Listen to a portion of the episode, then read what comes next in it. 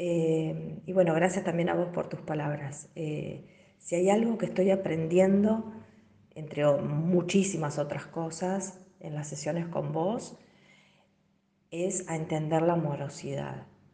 Eh, y me hace tan bien, tan, tan, tan bien, y te lo digo de corazón.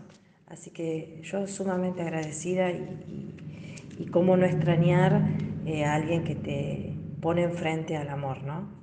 Eh, así que bueno, nada, eso.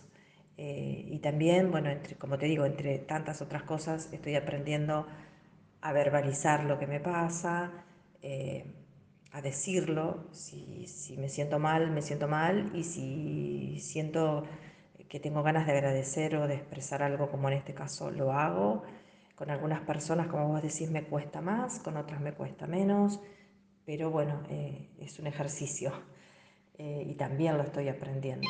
Así que te súper agradezco y te mando un besote enorme. Que tengas un re lindo fin de semana. Chao Andrés.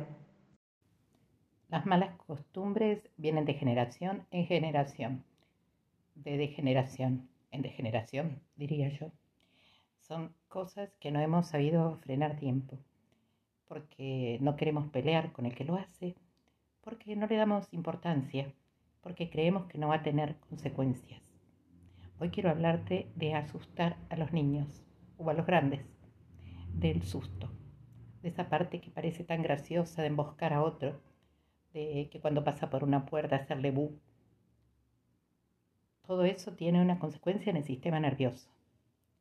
Primero pone a la persona a la defensiva, no puede vivir tranquila en su casa, porque siempre hay una persona que lo acecha, sino varias.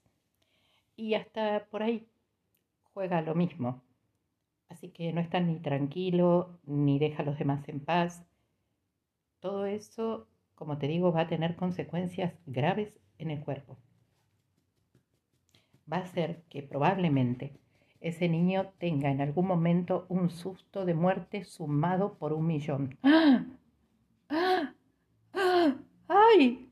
Y todos esos espantos grabados inspirando con la boca abierta te van a hacer acordar a asmas y a todo tipo de enfermedades traumáticas del sistema respiratorio, además de tener otras consideraciones que van a venir con adyacencias de acuerdo a la respuesta del cuerpo de esa persona. Seamos responsables de que jugar es jugar y que asustar no tiene nada que ver con eso. Si necesitas algún tipo de ayuda, si quieres orientación o si ya estás en el problema y quieres salir pronto, podés buscarme por mensaje privado que te digo cómo hacer para tener una consulta. Vas a salir prontísimo. Pero lo primero es dejar las malas conductas.